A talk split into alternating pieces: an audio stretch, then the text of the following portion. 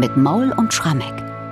Dritter Osterfeiertag. Zu Bachs Zeiten gab es einen solchen Feiertag und wir sind 1724 zu Gast bei Johann Sebastian Bach in Leipzig und hören seine Kantate Ein Herz, das seinen Jesum lebend weiß. Ein Herz, das seinen Jesum lebend weiß, empfindet Jesum neue Güte und dichtet nur auf seines Heilands Preis.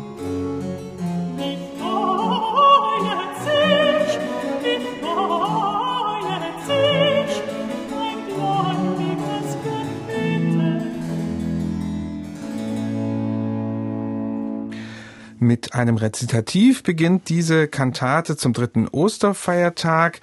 Ja, gestern am Ostermontag haben wir hier im Podcast mit der Kantate Erfreut euch ihr Herzen eine Parodie vorgestellt, deren Musik aus Bachs Köthener Zeit stammt. Und heute gibt es das gleich nochmal. Auch diese Kantate beruht auf einer Köthener Glückwunschkantate und zwar hat die den Titel Die Zeit, die Tag und Jahre macht. Deshalb an dieser Stelle mal ein kleiner Schlenker nach Köthen. Michael, was wissen wir eigentlich über das Kantatenschaffen von Bach in Köthen am Hof von Fürst Leopold? Naja, lieber Bernhard, wir wissen, als Bach da im Dezember 1717 aus Weimar mit Kutsche und vielen gefüllten Notenkoffern in Köthen ankam, dass er dort die vielen geistlichen Kantaten, die er als Konzertmeister in Weimar schon komponiert hatte, erstmal in den Umzugskisten lassen konnte. Denn der Köthner Hof war kalvinistisch und im kalvinistischen Gottesdienst wird ja versucht, Schmuck zu vermeiden. Und zum Schmuck gehört figurierte Kirchenmusik. Und deswegen ist es auch nicht die Aufgabe des Hofkapellmeisters in Köthen gewesen, den Gottesdienst in der kleinen Schlosskapelle, die wirklich klein ist, musikalisch zu verschönern. Wir wissen auch, dass Bach gar nicht in den Hofgottesdienst gegangen ist, eben weil er selber Lutheraner war. Und für die Lutheraner gab es in Köthen seit einigen Jahrzehnten die sogenannte Agnuskirche, die steht auch heute noch, von der Fürstin Gisela Agnus, die Mutter von Fürst Leopold, errichtet. Äh, dort ist Bach hingegangen, dort ist er zum Abendmahl gegangen und vielleicht hat er dort auch hin und wieder mal musiziert, das war aber nicht seine Dienstpflicht. Also tatsächlich geistliche Kantaten entstehen in Köthen nicht. Aber natürlich muss Bach als Hofkapellmeister nicht nur Instrumentalmusik komponieren, sondern Bach muss in dieser Funktion natürlich Werke schaffen, die den Fürsten erfreuen, ihn unterhalten, aber ihn eben auch preisen. Und das ist eben neben der Instrumentalmusik natürlich auch Vokalmusik. Also wann immer der Fürst Geburtstag hat, wenn auch immer das neue Jahr beginnt, dann natürlich ist es an der Zeit, das Jahr und auch den Fürsten zu preisen. Und unsere Kantate, die Zeit, die Tag und Jahre macht, ist eben tatsächlich der Lobpreis der Hofkapelle, komponiert vom Kapellmeister für den Neujahrstag 1719. Und nun hat Bach einige Jahre später dann in Leipzig diese Neujahrskantate offenbar in einer recht schnellen Aktion, denke ich mal, äh, benutzt, um sie am Osterdienstag zu recyceln. Geht denn das überhaupt eine Neujahrskantate? Also gestern hatten wir eine Geburtstagskantate, da wurde der Fürst gepriesen, kann man ja sagen, da wird der Auferstandene gepriesen. Jetzt eine Neujahrskantate, passt das zu Ostern? Naja, ich würde sagen, was nicht passt, wird passend gemacht. ja, das wird gut. wohl die Devise gewesen sein. Also tatsächlich, wir können es hier sehr, sehr gut verfolgen, weil das Material so aussagekräftig ist, was Bach hinterlassen hat. Also kannst mal kurz versuchen zu schildern. Wir haben von Bach einen Stimmsatz zu dieser Kantate, die am dritten Osterfeiertag 1724 erklang. Und wir haben eine Partitur, die hat Bach nicht selber geschrieben, sondern da hat sein damaliger Hauptkopist offenbar die alte Partitur der Köthener Neujahrskantate Note für Note abgeschrieben und hat aber keinen Text unter die Noten der Vokalstimmen geschrieben, weil der eben noch erstellt werden musste. Und jetzt hat Bach offensichtlich einem Textdichter, den wir namentlich nicht kennen, gesagt, du, ich möchte gerne diese alte Neujahrskantate nutzen, nicht alle Sätze, nur die Sätze eins bis vier und sieben bis acht. Und jetzt machen wir bitte einen Text, der darunter passt. Und zwar schnell. Möglichst schnell Offensichtlich war die Idee ein Danklied. Man soll irgendwie an die Auferstehung von Jesus erinnern, aber auch an sein Leid und am Ende an die streitende Kirche und letztlich mit dem Fazit, dass Christus der Sieger ist. Das ist so ein bisschen die Aussage. Was insofern auch ganz gut passte, weil es eben tatsächlich auch in der zweiten Hälfte der Neujahrskantate um Streiten geht, aber da ist natürlich nicht Jesus der Sieger, sondern natürlich der Fürst. Ja, und so passierte das. Bach hat dann tatsächlich diesen Text eigenhändig unter diese Partitur, die sein Thomaner Kopist erstellt hat, drunter geschrieben und an ein paar Stellen, wo es nicht so richtig passte, hat er nochmal in die Noten eingegriffen. Aber hier ist er sogar so weit gegangen, dass sogar die Rezitative der Neujahrskantate eins zu eins parodiert wurden. Also das ist schon wirklich große Arbeitsökonomie und die Arbeitsökonomie ging sogar noch mal einen Schritt weiter. Jetzt war die Partitur da mit dem neuen Text, aber das Aufführungsmaterial für den dritten Osterfeiertag war eine Mischung aus neu geschriebenen Vokalstimmen für die Thomaner, aber die Instrumentalisten haben die alten Stimmen der Köthner Neujahrskantate auf einen ganz anderen Text, aber notengleich genutzt. Also die Violinen und die Bläser haben praktisch eigentlich genau genommen ein anderes Stück musiziert was aber eben musikalisch völlig identisch war. Und man kann nur hoffen, dass die gerafft haben, dass die Sätze fünf bis sechs aus der alten Köthener Neujahrsmusik eben im Gottesdienst nicht erklungen. Na, es wird ja eine Probe sollten. gegeben haben, oder? Hoffen wir mal. Ja. Also insofern also wirklich große Arbeitsökonomie. Mhm. Und das Erstaunliche ist aber, Bach hat jetzt dieses Stück ja mindestens zweimal wieder aufgeführt, 1731, 1735 und 1731 scheint er dann eben doch gesagt zu haben, na gut, bei den Rezitativen habe ich wirklich ein bisschen nass vorstatt den Text unter die Noten geklöppelt. Da hat er tatsächlich die Rezitative nochmal neu komponiert und 1735 fertigt er dann nochmal eine ganz neue Partitur eigenhändig von dem Stück an und fängt da auch an einigen Stellen an zu verbessern. Was ich vielleicht noch erzählen will, das mutet heute für uns so merkwürdig an dass Bach da mal eben eine Huldigungsmusik für den Fürsten Leopold nimmt, und einen neuen Text erstellen lässt, der irgendwie die Beziehung zum Osterfest herstellt. An sich ist das damals durchaus eine gängige Praxis. Auch andere Komponisten haben das gemacht.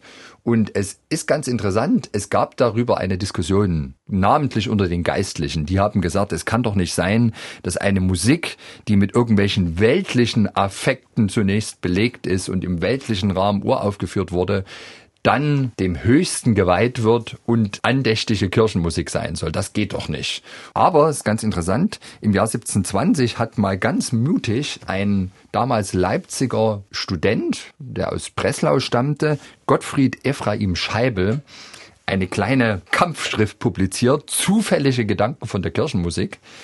Und da hat er eigentlich versucht klarzumachen, seien wir doch mal ganz ehrlich, die Affekte in Kirche und Opernhaus weltliche und geistliche Affekte sind doch eigentlich dieselben. Hm. Die Gefühle sind doch ganz ähnlich und um diese Ähnlichkeit der Affekte zu beschreiben und zu demonstrieren, zeigt er, dass er sich Texte aus Opernarien nimmt, aus Arien aus dem Leipziger Opernhaus und dort einfach mal das Wort Liebe durch Jesus ersetzt und fertig ist die geistliche Kantate.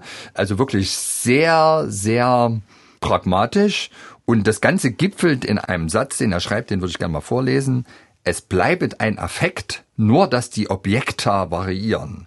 Dass zum Exempel hier ein geistlicher Schmerz, dort ein weltlicher empfunden wird, dass man hier ein geistliches, dort ein weltliches Gut vermisset und so weiter. Wie ich mich über weltlichen Dingen betrübe, so kann ich mich über geistlichen betrüben. Wie ich mich über diesen erfreue, so kann ich mich über jenen erfreuen. Der Ton, der mich in einer Opera vergnügt, der kann auch solches in der Kirche tun, nur dass er ein anderes Objektum hat. Hm. Und ich denke, dass auch Bach diese Einschätzung teilte. Ich stelle allerdings fest, die wirklich aktiven Komponisten, Bach, Telemann, einige andere sicher auch, die haben darüber keine großen Worte verloren, weil sie sich, glaube ich, auf die dahinterstehende geistliche Dimension nicht einlassen wollten und vielleicht auch jetzt sich nicht aufs Messer mit so einem Theologen mhm. streiten wollten. Aber sie haben es eben gemacht. Also Bach demonstriert hier tatsächlich, finde ich, dass der Scheibel mit seiner Einaffekttheorie recht hat. Und wir wissen ja auch, Bach hat das nun nicht nur hier in dieser Kantate so gemacht. Wir wissen, dass das Weihnachtsoratorium in Kern eigentlich auf weltliche Huldigungsmusiken zurückgeht. Und natürlich ist es ja trotzdem eine Herausforderung erstmal an den Textdichter, da einen Text zu erstellen, der erstmal das ganze Versmaß und die Reimstruktur der Vorlage imitiert und idealerweise eben auch in den einzelnen Zeilen mit ganz ähnlichen Affekten arbeitet, damit eben die musikalischen Bilder, die Bach für den ursprünglichen Text entwickelt hat, auch mit dem neuen Text funktionieren. Und das geht in dieser Kantate auch ganz gut auf, muss man sagen. Es geht los, das haben wir schon gehört, mit einem Rezitativ, also nicht mit einem knalligen Chor, wie das am Tag vorher der Fall war. Der kommt dann am Schluss und auf dieses Rezitativ folgt gleich eine jubelnde Arie auf Gläubige singet die lieblichen Lieder. Wie schätzt du diesen Beginn ein? Fehlt da vielleicht irgendein Stück? Tatsächlich ist es merkwürdig, dass so eine jubelnde Kantate mit einem schlichten Sekorezitativ beginnt. Und ganz ehrlich, ich kann das eigentlich nicht glauben. Ich würde tippen, dass die Hofkapelle begonnen hat mit einem ausgeprägten Instrumentalstück. Weiß ich nicht, ob vielleicht einen prächtigen Satz aus einem brandenburgischen Konzert oder aus einem Violinkonzert, damit da wirklich erstmal Virtuosität, große Klangwonne etabliert war. Und dann eben das Rezitativ, den Vokalteil der Kantate begann. Belegen können wir das aber leider nicht. Diese Arie, die da gleich am Anfang zu hören ist, eine Tenorarie, die geht aber dann ordentlich los, ne? Ja, die geht sehr, sehr ordentlich los. Das ist für mich wieder so ein Beispiel für Musik in der Musik. Der Tenor singt endlose Girlanden, passend zum Text auf, Gläubiges, singe die lieblichen Lieder, also wirklich eine Herausforderung zum Singen und deswegen auch an die eigene Virtuosität mit aller Gesangskunst jetzt den Herrn zu preisen euch scheinet ein herrlich verneuertes Licht. Der lebende Heiland gibt selige Zeiten auf Seelen. Ihr müsstet ein Opfer bereiten. Bezahlet dem Höchsten mit Danken die Pflicht. Und das Danken, das macht er wirklich ganz ausgeprägt. Also es ist eine der schwersten Tenorien, glaube ich, die es von Bach gibt. Auf, auf, auf, auf, Gläubige,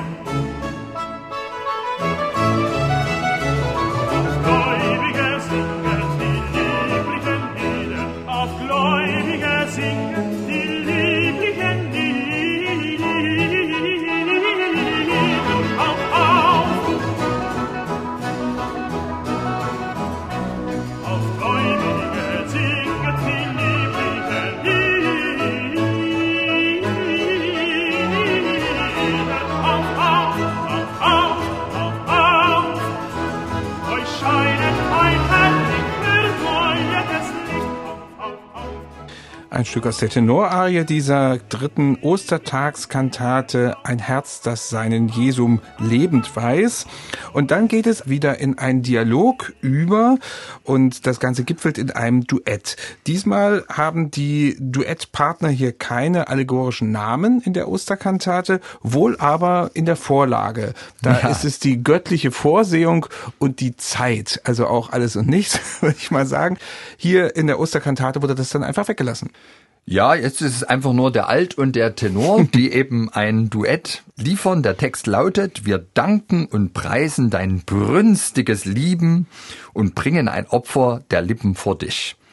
B-Teil, der Sieger erwecket die freudigen Lieder, der Heiland erscheinet und tröstet uns wieder und stärket die streitende Kirche durch sich. Und Jesus, also unser Sieger, der die streitende Kirche vereint, stärkt, das ist das ganze Thema der Musik. Auch in der Vorlage ging es ums Streiten und das Streiten findet vor allem statt in den Instrumentalstimmen. Also das ist wirklich Köthener Hofkapelle at its best. Die Stimmen gehen wunderlichst durcheinander. Es ist wirklich genau dieser Sound, den wir aus den virtuosesten Momenten der brandenburgischen Konzerte kennen. Wahnsinnig schwer, wahnsinnig anspruchsvoll und das Ganze eben zu einer Melodie, die auch gewaltig in die Ohren geht. Also das hat hohen Ohrwurmfaktor. Also das ist wirklich wunderbarstes musikalisches Streiten.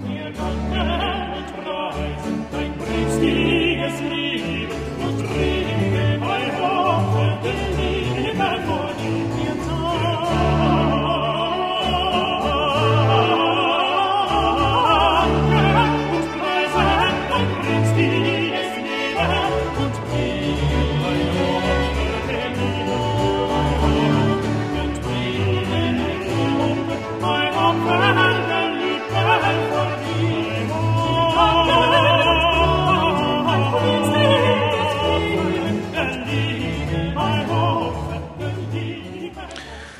Ja, soweit dieses Duett aus der Kantate Ein Herz, das sein Jesu lebend weiß. Ursprünglich Köthner Festmusik. Ja, und dann kommt er, dieser große Chor am Schluss.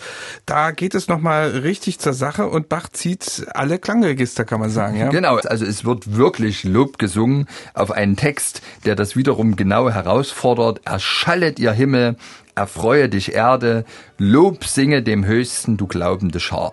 Und was ich ganz interessant finde, ist gerade zu Beginn des Satzes, da bemerkt man auch noch diese dialogische Struktur. Es gibt praktisch zwei Vorsänger und dann wiederholt der gesamte Chor das, was die beiden schon gesagt haben. Und das Ganze eben eingebettet in den luxuriösesten Klangteppich, den man sich vorstellen kann. Also hier hat man regelrecht den Eindruck, die Abendmahlskelche werden rausgeholt und nochmal gewaltig auf die Auferstehung angestoßen.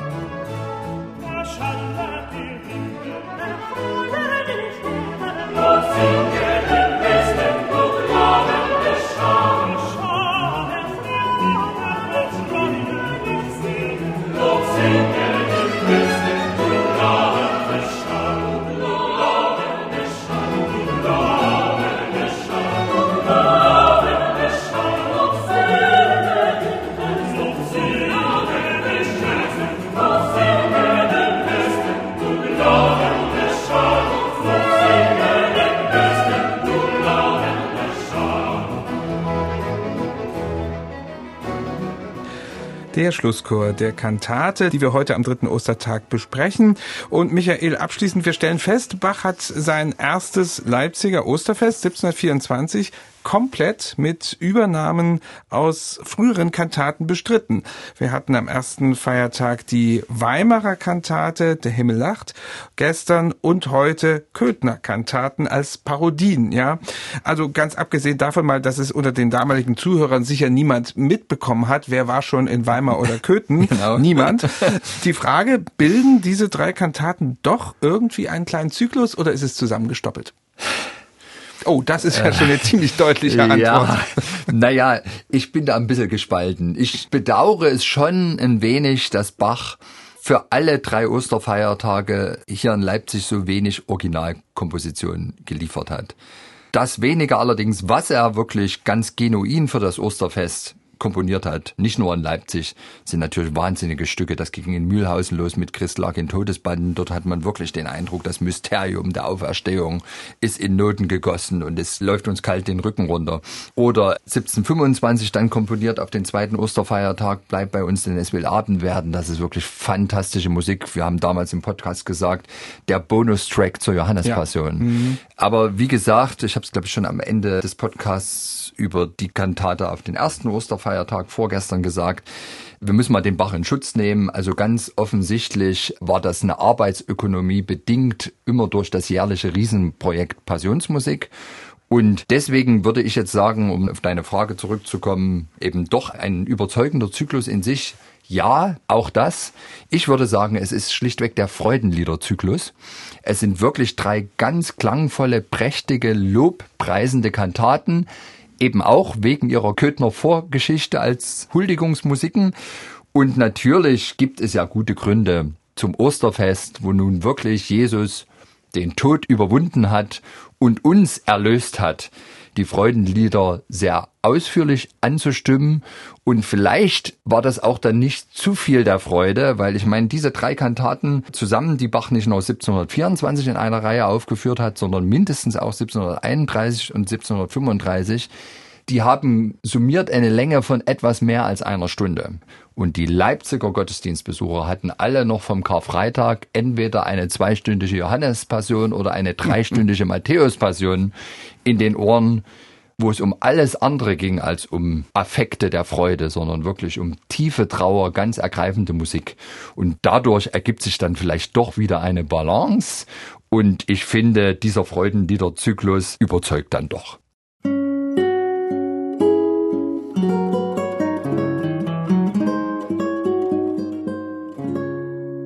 MDR Classic